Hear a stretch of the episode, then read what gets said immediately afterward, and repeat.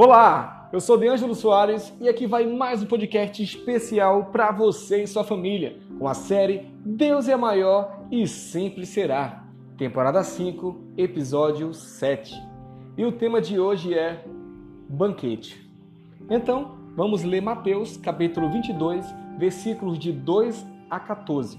Diz assim: O reino dos céus é como um rei que preparou um banquete de casamento para seu filho Enviou seus servos aos que tinham sido convidados para o banquete, dizendo-lhes que viessem, mas eles não quiseram vir.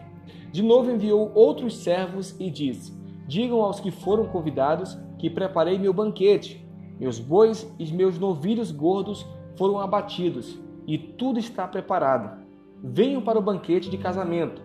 Mas eles não lhe deram atenção e saíram, um para o seu campo, outro para os seus negócios.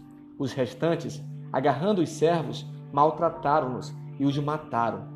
O rei ficou irado e, enviando seu exército, destruiu aqueles assassinos e queimou a cidade deles. Então disse a seus servos: O banquete de casamento está pronto, mas os meus convidados não eram dignos. Vão às esquinas e convidem para o banquete todos os que vocês encontrarem. Então os servos saíram para as ruas e reuniram todas as pessoas que puderam encontrar, gente boa e gente má, e a sala do banquete de casamento ficou cheia de convidados.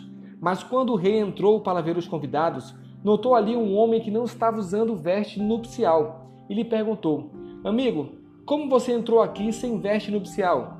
O homem emudeceu. Então o rei disse aos que, que serviam: Amarre-lhe as mãos e os pés e lancem-no para fora, nas trevas. Ali haverá choro e ranger de dentes pois muitos são chamados, mas poucos são escolhidos. Jesus conta outra parábola sobre Israel e as nações gentílicas. Os israelitas são representados pelos convidados originais do banquete. O rei é Deus e o filho do rei, Jesus. Israel recusou o convite para a festa. Então o rei, irado, decidiu abrir as portas para os que estavam nas vilas, ruas e esquinas.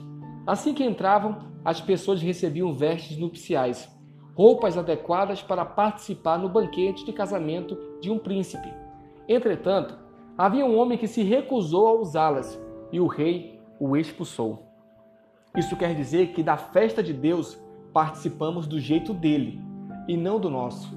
Não podemos continuar com as roupas que usávamos nas ruas. Devemos ser transformados e adequados à presença de Deus. Transformação é uma palavra-chave na experiência espiritual cristã.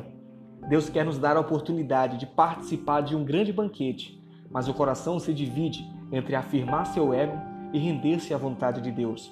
O Pai quer nos dar roupas novas, mas insistimos em usar as sujas do tempo em que estávamos distante de Deus. Eis o grande dilema do homem rebelde, que desconhece que a vontade de Deus é boa, perfeita e agradável.